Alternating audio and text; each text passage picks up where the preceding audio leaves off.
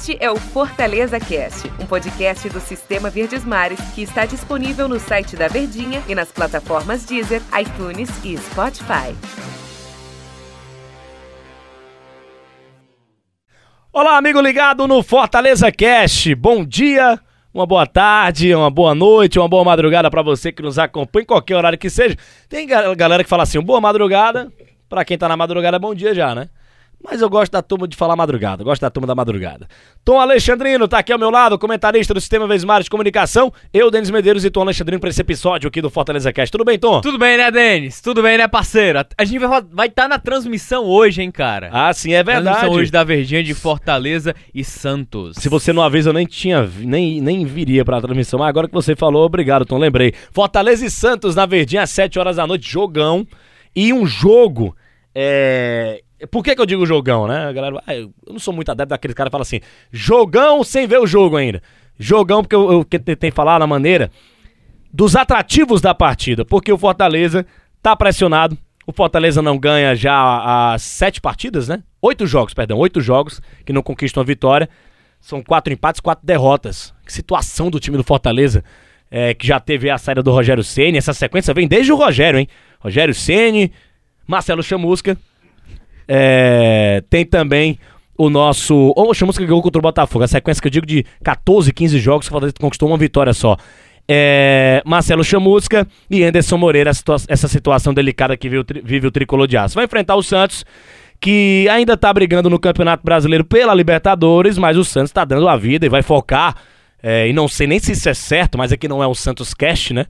Vai focar só na Taça Libertadores da América, tem a decisão contra o Palmeiras no dia 30. Então, por conta do Santos talvez não vir e não vem com as principais peças. Não vem. Não vem com as principais peças. O Fortaleza tem uma grande chance, Tom, de hoje conquistar uma vitória que não vai resolver nada ainda, mas que vai dar uma aliviada danada na sequência do Campeonato Brasileiro, Tom? Eu acho que o mais importante de tudo isso, né? Eu acho que desse cenário pré-jogo, ou do que se desenha também dentro dos objetivos do Fortaleza, é muito mais a questão de retomada.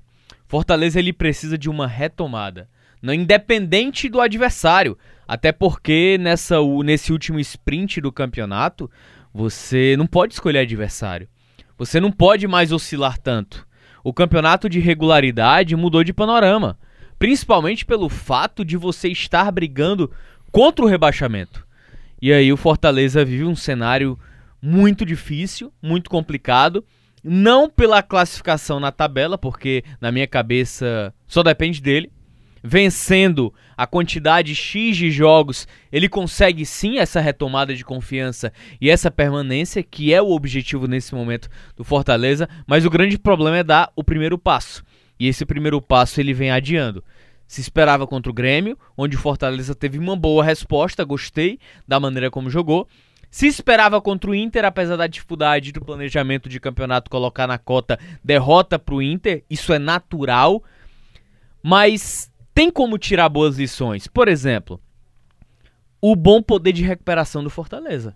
Imagina só, você com menos de 10 minutos sofrer dois gols por toda a pressão que você carrega, por todo o peso, dificuldade, conseguir uma reação e ainda ter uma oportunidade clara e cristalina de virar o jogo, a bola perdida pelo David, sendo que, que é uma situação que o Fortaleza cometeu muitos mais, muito mais erros defensivos do que propriamente aquela defasagem do ataque. O time fez dois, poderia ter feito três, criou oportunidades para isso, conseguiu ser efetivo eficiente e criativo. Tudo aquilo ali que estava faltando. Então eu acredito que para a partida contra o Santos, o Fortaleza ganha mais um novo episódio de oportunidade para ter essa retomada de confiança. Ah, mas a chance, o time reserva do Santos e não sei o que. Esse mesmo Santos ganhou do São Paulo de 1 a 0 com o gol do Jobson. O Jobson Sim. não vai estar, tá, né? Tá, tá lesionado. Então é um cenário complicado. Não dá para colocar apenas na cota do adversário. Fortaleza precisa ser muito eficiente no trabalho em campo. E esse mesmo Santos, por mais que seja o Botafogo, né, que tá na parte de baixo da classificação, para mim o Botafogo tá dando adeus à Série A já. É, esse mesmo Santos. Concordo comigo. Poupado, sem as suas é, peças titulares completas, né? O Santos venceu o Botafogo é, na Vila Belmiro na rodada passada. É, você falou em, pontuação necessária para titulares para livrar contra o Botafogo. para livrar o alguns não estavam jogando. A base titular. A base tava. titular, sim, a, base- a a maioria estava jogando, sim. Mas você falou em relação à situação do da situação da pontuação que o Fortaleza precisa para escapar do, do rebaixamento. É, é porque é inédito, ela nunca tinha visto isso. Aí a, a nossa resenha aqui, ela sabe como é. Mas em relação. A plateia tá demais aqui no podcast também, Tom Alexandrino. Mas em relação a, a- a- aos jogos que o Fortaleza tem para terminar o Campeonato Brasileiro: Santos, Coritiba, Vasco e Bahia em casa. São quatro jogos. Fora de casa, ele tem o Atlético Goianiense, Atlético Mineiro, Palmeiras e Fluminense. A sequência fora de casa, eu confesso que é muito difícil. Se o Fortaleza fizer, na minha opinião, 10 pontos, ele escapa. Acho que esse ano a pontuação, primeiro fora da zona, vai ser, vai ser menor. Não vai ser, obviamente, o que foi em 2019, o Ceará com 39 pontos, que aquilo ali foi surreal. Não vai acontecer. Loucura demais. Loucura demais com a, a, a E juventude o primeiro fala rebaixado, 36. que foi o Cruzeiro, né? É muita loucura. Mas o Santos, Coritiba, Vasco e Bahia, esses quatro jogos em casa, o Fortaleza tem uma grande Nove pontos. oportunidade. Nove pontos. Tem que fazer nove pontos. Infelizmente. Porque Coritiba- assim, porque assim, o E três Fortaleza- confrontos diretos, hein? Exatamente. É, é justamente por esses aspectos. É, a gente está falando de uma competição que vem no, no sprint final. E esse sprint final não tem como mais oscilar. Existem jogos em que você faz a contabilidade que a, a vitória ela tá dentro, dentro do planejamento.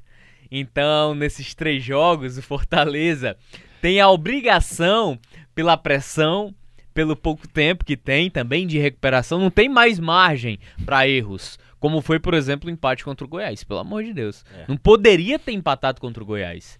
Então, o cenário do Fortaleza, pelo menos nesses três jogos, é sim de obrigação de ter que fazer nove pontos e buscar um ou outro ponto ou uma ou outra vitória nesses jogos fora de casa. E o mais acessível desse que você colocou é o Fluminense. E acho que Atlético Goianiense também não? Jogo fora de casa? Atlético Goianiense, Atlético Mineiro, Palmeiras e Fluminense. Quais foram os três jogos que eu falei? Atlético Goianiense, Vasco e Curitiba.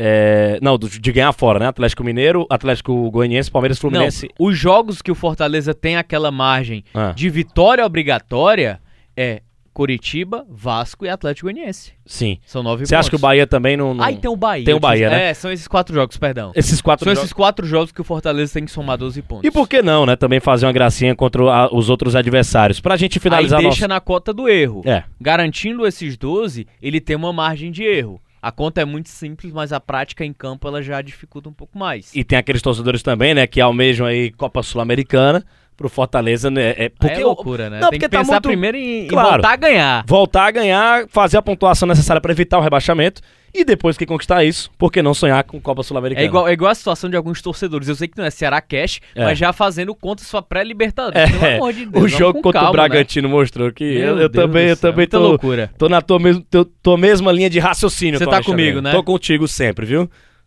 Tô contigo sempre. É, em relação, pra gente finalizar aqui o nosso podcast, nosso episódio de hoje do Fortaleza Cash, essa imensa audiência do Brasil inteiro, hein? No Brasil, no O mundo inteiro. Brasil está ligado. O Brasil está ligado aqui da nossa, no nosso Fortaleza Cash em relação a- ao ataque voltou a marcar, né? Você teve aí o ataque do Fortaleza tão criticado e tal, o Romarinho não marca tantos jogos, o Oswaldo também, o Wellington Paulista. E aí, contra o Internacional, voltou a marcar. Tem dedo do Anderson Moreira nisso? Tem pela postura em campo, né? A gente viu um Fortaleza afundando mais os seus volantes para se aproximarem ao ataque. Fortaleza foi mais ofensivo contra o Inter. Foi uma equipe que criou mais. Porém, devido à falta de entrosamento da maneira de jogar, Fortaleza errou muitos passes. E esses passes foram fundamentais para que o Internacional puxasse contra-ataques e definisse a partida. O primeiro gol é dessa maneira. A falta que origina o segundo gol do Dourado é também de um erro de passe que gera o contra-ataque. O quarto gol também é a origem de contra-ataque, né? Que o Wellington Paulista erra um passe. A bola na grande área, dominada, para ele ajeitar, fazer a parede, fazer com que o Fortaleza tivesse uma oportunidade ofensiva e ele acaba errando o passe. E aí gera o contra-ataque, quarto gol e ainda é gol contra, cara, do, do Carlinhos. Então é um cenário de que o Fortaleza. É a questão da confiança, né? Se ela não for abalada e tiver um progresso da forma de jogar e da atitude em campo, eu vejo que Fortaleza tem condições sim de vencer o Santos. Tom, valeu do nosso tempo aqui. Um grande abraço para você, então, Alexandrino. Valeu, Denis. Grande abraço, hein, cara. Sabe quem tá na audiência dos nossos podcasts? Quem? A Loura Morena. Ah, tá sempre na audiência. E vai estar tá na audiência na Verdinha mais tarde também. Com o Brasil inteiro, hein? Com Fortaleza e Santos acompanhando aqui na Verdinha. A emoção do rádio, você sabe que é só aqui. Um grande abraço, torcida tricolor. A gente te espera mais tarde, hein?